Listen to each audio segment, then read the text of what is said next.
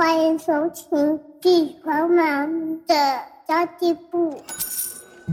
即便是忙碌的职业妈咪，一样能够打造出幸福的家。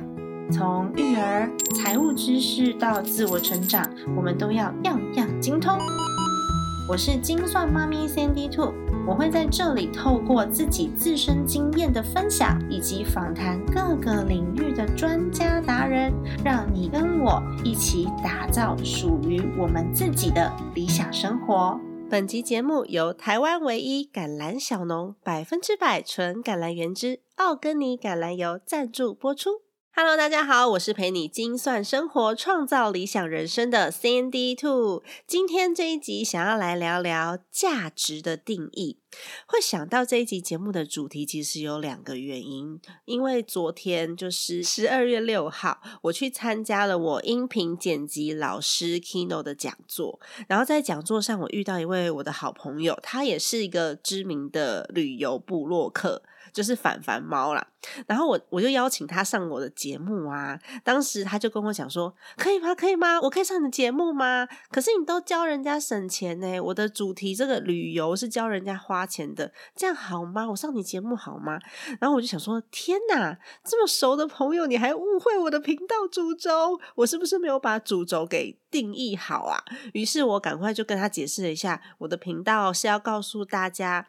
要找到自己的人生价值，然后聪明的花钱。聪明的存钱，聪明的过生活的。我的频道不是想要让人家拼命存钱，然后什么事都不做，就只是为了存钱而存钱的。那因为呢，讲座的地点离我父亲的面店走路差不多是五分钟的时间，然后三个小时的讲座对幼董来说时间有点长，然后他就一直吵着要出来，就说我不要在这里，我不要在这里。然后昨天天气又蛮冷的，然后外面在下雨，所以我只好请我老公。我就请不好笑，就推着他在车上晃来晃去，晃来晃去，然后。幼董睡着之后，就推到我爸的面店去等我。我一下课之后，我冲过去找小孩。当下我对那个场景的印象非常深刻哦，因为那有点点像我小时候。因为小时候我们家也是一个小店面嘛，是后来越开越大，越开越大，然后就觉得哇，天哪，我走路都有风，我是大小姐那种感觉。但是呢，感觉很像，就是走进面店，感觉很像回到小时候。我吃饱喝足离开以后，我就写了一小段的文字在金算妈咪存钱社里面。嗯，我写的是，如果从有钱变成没有钱，你会比较快乐嘛？如果你想要看我写那段文字的话，其实你可以到那个存钱社里面去看。但是我今天的内容也都会讲到。然后我突然间觉得，嗯，很多人都误解了人生的价值。然后我开这个频道啊，虽然我的初衷是想要分享家庭理财，但是呢。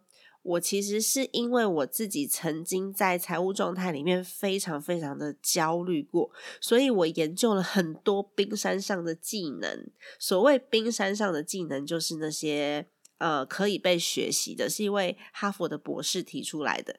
浮在海上的冰山是由百分之三十海上的这个冰山跟百分之七十海下面我们看不见的那个巨大冰山所构成的。那冰山上的技能就是看得到的啦，就是知识跟技能两种。知识就是财务知识。然后预算的知识啊，投资的知识啊等等，那技能就像是我会开车这个技能，然后我会使用 Excel 表单这个技能，我会用 Photoshop 这个技能。虽然我这几年因为我自己很焦虑嘛，所以我学了很多技能，但是我觉得最重要的。并不是这些冰山上的技能哦，而是冰山下那百分之七十的能力，它是价值观啊、性格啊，还有动机。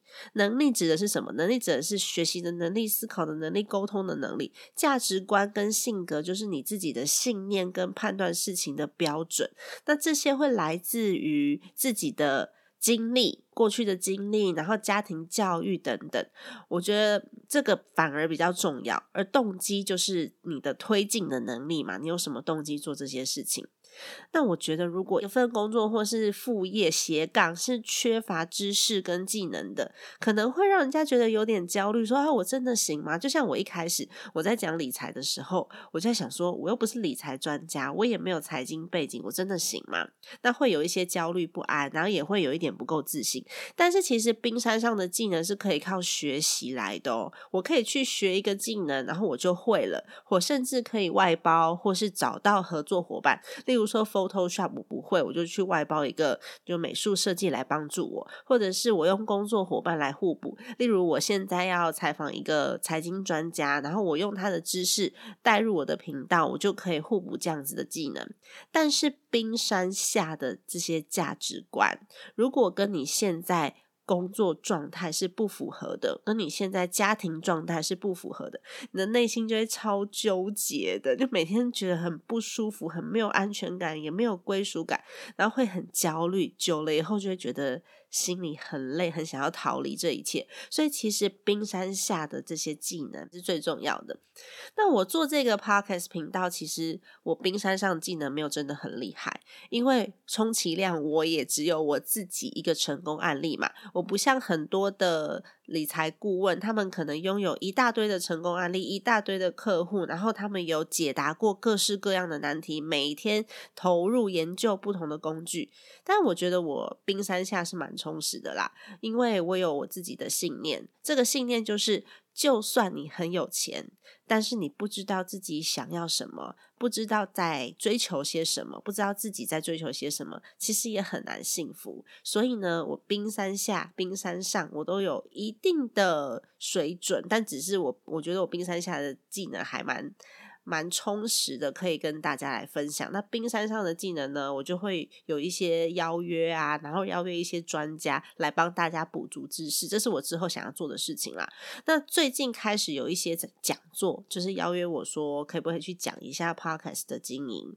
我事后才在分析我自己 podcast 的数据跟客户轮廓。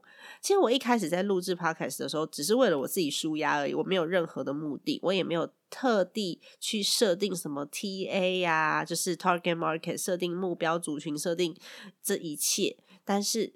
我做行销很多年的朋友跟我讲说，他觉得我算是锅边素的素人，超好笑的。什么叫锅边素啊？因为我曾经经营过公司，所以基础的营运行销知识其实是有的。然后我很自然而然的就用在我的频道上，虽然我没有去分析，然后导致今天有一点点的小成绩。然后事后用技术去分析，的确是这样。哇塞，我今天讲话速度好快哦！因为现在其实已经三点零七分了，我一点半就起床了，我想要赶快回去睡觉。因为还要上班，明天还要上班。但我觉得，就是呃，真正有让大家愿意收听的最大原因，应该就是真诚跟温度。所以进入我存钱社团的你们都会觉得它是一个很不同的氛围。我会鼓励大家分享冰山上的技能，因为那的确可以帮助到大家。但是我也会分享一些冰山下的技能，然后大家互相交流。因为这是一个用财务目标来追求幸福快乐的社团，它不是一个盲目追求金钱最大化的社团哦。那今天为什么会？想要这个主题，也是因为我今天不是到我父亲的面摊吃面嘛，然后我的脑袋里面就想着，我到底要怎么样帮忙宣传呢？因为如果只是一间普通的面店，那宣传不难。但是我爸就是说，他不想要让认识的人可以帮我们连接在一起呀。然后就是我觉得还是有一些心理的小小的因素存在啦，所以他就叫我不要宣传。那这样就很难呐，因为老实说，我不觉得我爸现在开一间面店是。不好的事情或是丢脸的事情，反而我觉得我爸妈的正面、积极、乐观跟勇敢对我的影响非常大。然后我看着我爸在那边帮客人服务，在端那个碗盘的时候，我是蛮感动的，因为他以前就是用嘴巴做事。我们有很多的员工啊，但他现在自己下去做事之后，反而诶那个体脂啊、三高啊，全部都正常了，也还蛮好的。那为什么我会说我？那父母亲给我的这些观念会影响我很多，因为其实我们在最困难的时候，我们在危机来临的时候，首先处理的第一项居然是客户的订单。我们没有把客户的钱拿走，我们把它全部转给竞争者，然后让客户有人可以做后续的服务。然后呢，第二件事情，我们就是安抚员工。然后第三件事情是安抚厂商，然后最后全家净身出户，干干净净。然后我爸就跑去面摊过，就是卖面过生活。那一个曾经年收两亿多的老板，他现在一个月两万多就可以过得很轻松自在，然后一瓶啤酒就会很快乐，然后小朋友跟他一起玩，他就觉得嗯很满足。我觉得不是所有的人遇到困难都可以内心这么强大的。尤其是努力一辈子，然后居然在退休的年纪付诸流水，他打击是非常大的。那我爸妈就超厉害，导致于我们全家人都很厉害，然后全家人都很乐观。我自己的状态也调整的差不多，因为有很多的理财频道都在分享冰山上的技能嘛。那我觉得那种就是一个追求。当我对我自己人生的价值比较了解、比较清楚的时候，我在追求的都是价值，而不是价钱跟价格。那我追求的是人生的价值、东西的价值，还有时间的。价值，我不会去追求盲目的的那些物质生活。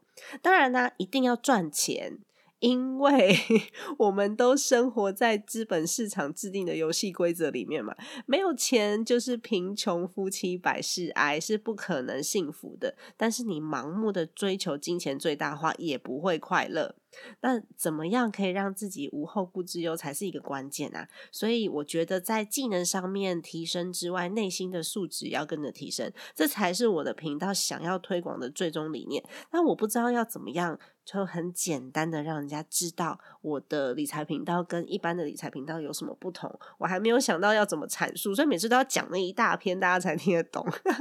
好的，那今天呢有一个小小的广告跟大家分享哦。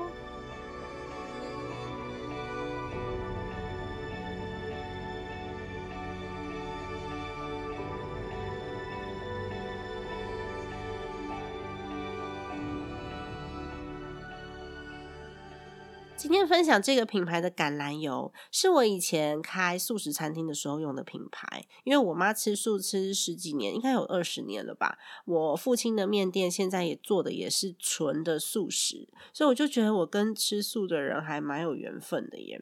然后这一位。油田大王的朋友，我其实有一阵子没有联络他了。他在得知我目前的境况的时候呢，他表示说：“我想要帮忙，你不可以拒绝我。”他就是奥根尼橄榄油的可鲁林可鲁，因为他一直心心念念他的油可以进到北投的老爷酒店。那个时候是我牵线的，我们去参加了一个活动，然后牵线成功的。不过我就一直跟他讲，我现在也没有办法帮你什么啊，我已经不在这个业界了。但是这个油田大王他硬要寄很多免费的橄榄油给我，我就说好，那我要好好帮你宣传，因为你知道真诚的人会跟真诚的人相交嘛，所以我是真心推荐他们家的橄榄油啦。因为其实奥根尼橄榄油它只做第一道初榨的橄榄油，我们家以前买他们家的油都是一箱一箱买，然后拿来跟大家一起分享的，同样等级。可以生饮的橄榄油其实很贵，那超市卖的那些橄榄油很多都是混合油厂分装，它其实不适合直接的直接生饮直接喝。但是呢，奥根尼的橄榄油它是第一道冷压初榨，它只做第一道初榨，所以它是可以直接生饮直接喝的等级。那真的纯的。冷压初榨橄榄油才可以喝。那同等级的进口五百沫，就进口品牌啦，五百沫大约都落在九百块左右吧，八九百跑不掉。但是他们家的橄榄油只要四百八十块。然后还有一个好吃到不行橄榄油做的意式番茄素肉酱，可以拿来做意大利面。但他们家的橄榄油呢，有一个特点是它的冒烟点是两百度，所以你拿来炒青菜也是可以的，炒菜这些都是 OK 的。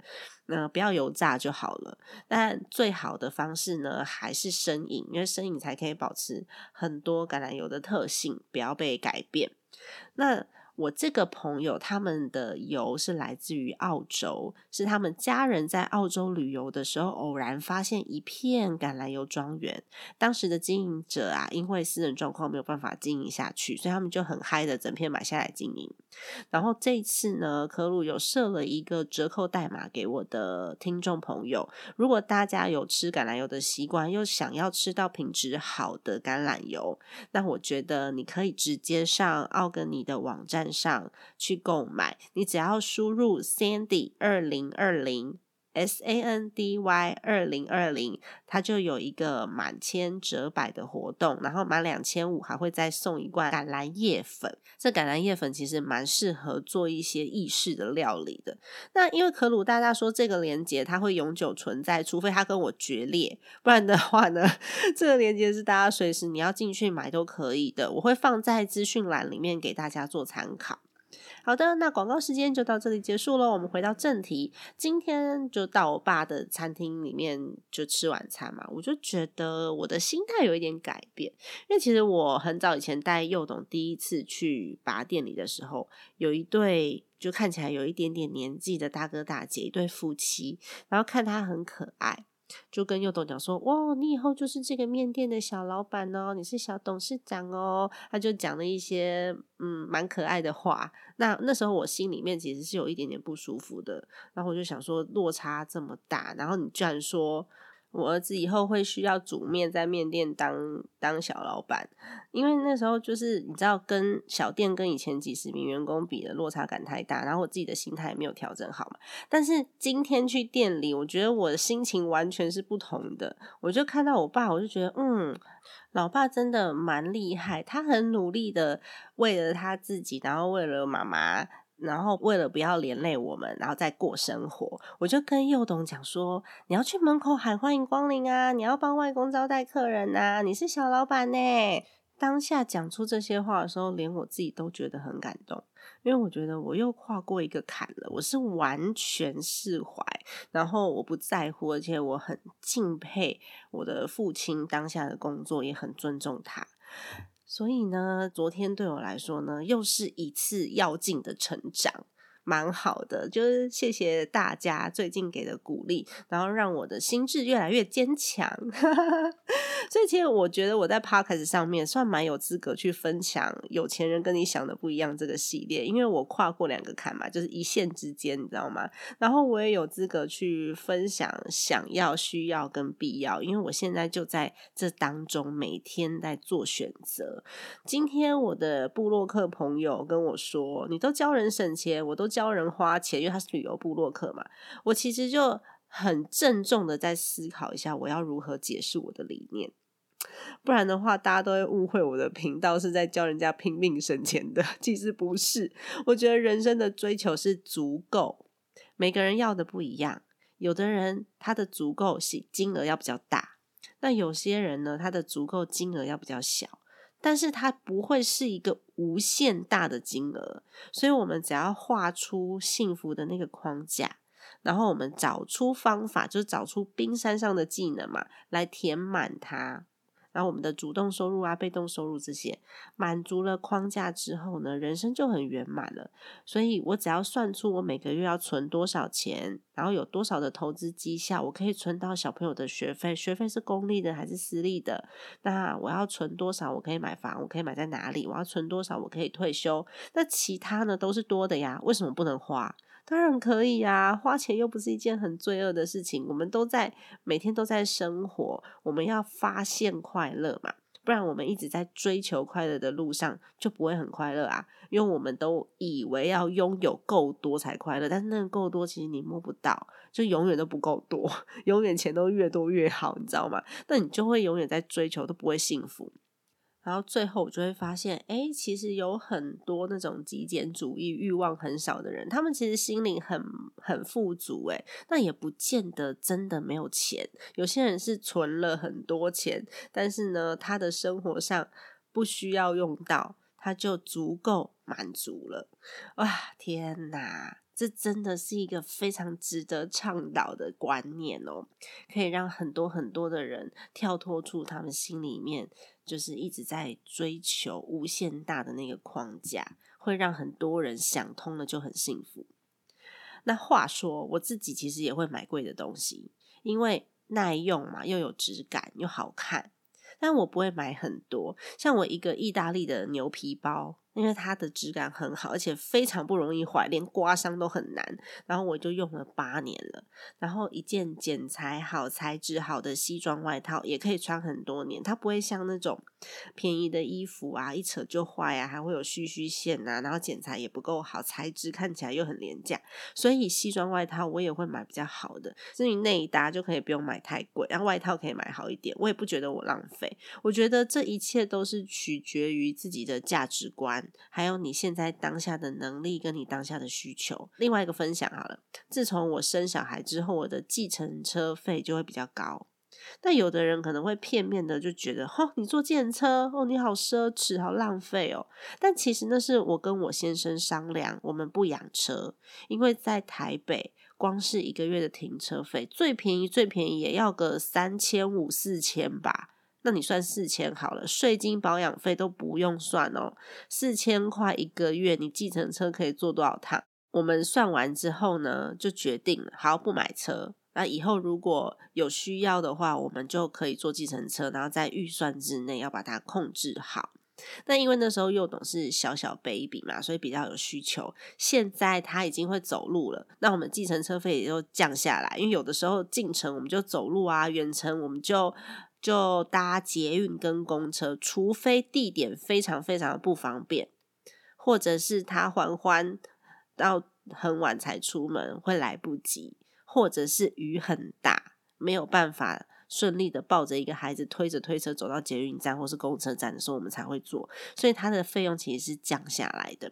所以其实啊，每一个支出项目的价值。对每一个个人来说都是不一样的，我们要去看那个价值，而不是那个价钱。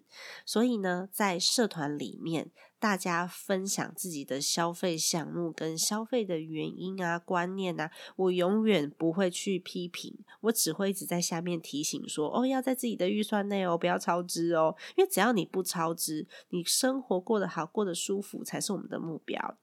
那如果我们想要更好的生活，就必须要努力增加冰山上的技能，让自己的收入变高嘛。像我现在就是啊，我现在就在做这样子的事情，因为我希望我未来可以让孩子念更好的学校，我就需要提高收入。假设一年的学费要多十五万，我随便算的哦，一个月就要多赚或是多省下一万两千五。这个数字是算得出来的，然后可以把它放进专款专用的账户里面。你也知道多久可以达到，还有它什么时候要用到。那你知道自己追求的目标在哪里，就不会恐慌了。这也就是为什么我明明知道我现在已经开始要吃老本了，我也没有到太过恐慌的原因，因为我有提前。准备那个紧急预备金，而且我拥有足够的能力，只是看我要在哪里发挥。那我现在还没有到太具体，所以我就东一点西一点这样子到处去试试。所以算出数字很重要，对吧？至于那个冰山上的技能啊，我之后会再加强，我就会请专家来我的节目分享，或是呢跟一些。顾问公司或是投资公司来做合作，让他们来提供正确的内容给我。那无论是主动收入还是被动收入，我都不希望大家是一个很盲目的追求。我们要一起追求心灵富足，然后荷包满满。以上就是今天的内容啦。如果你觉得我今天的分享，我今天的故事可以感动到你，我今天的勇气。刚好你觉得你需要，那你就拿去吧。那也欢迎使用 Apple Podcast 的朋友，你可以给我一个五星好评，并且呢，也请大家把这个节目分享给身边的朋友哦。因为你的五星好评可以让这个节目被放进排行榜里面，被更多的人看见。那有很多听众说，哎，找不到评分的地方。其实我自己一开始也找不到，我也是跟人家学的，而且我一开始根本也不知道要做评分。找到那个我的节目的首页，精算妈咪的家计部的首页，然后你滑滑滑滑滑滑到最下面，就可以看到了。我有录一小段的教学放在我的 Facebook 跟我的 IG 上面，也欢迎你加入我的粉丝团“精算妈咪山迪兔”以及我的 IG Sandy Two Family S A N D Y 二 F A M I L Y。家庭理财就是为了让我们的生活无虞。分享这集节目，让更多的朋友可以一起在空中打造属于我们幸福的家。我们下一集再见喽！那至于呢，奥根尼橄榄油那个油田大王的连接还有折扣码，我都会放在我们的资讯栏，你只要点进去就可以看见喽。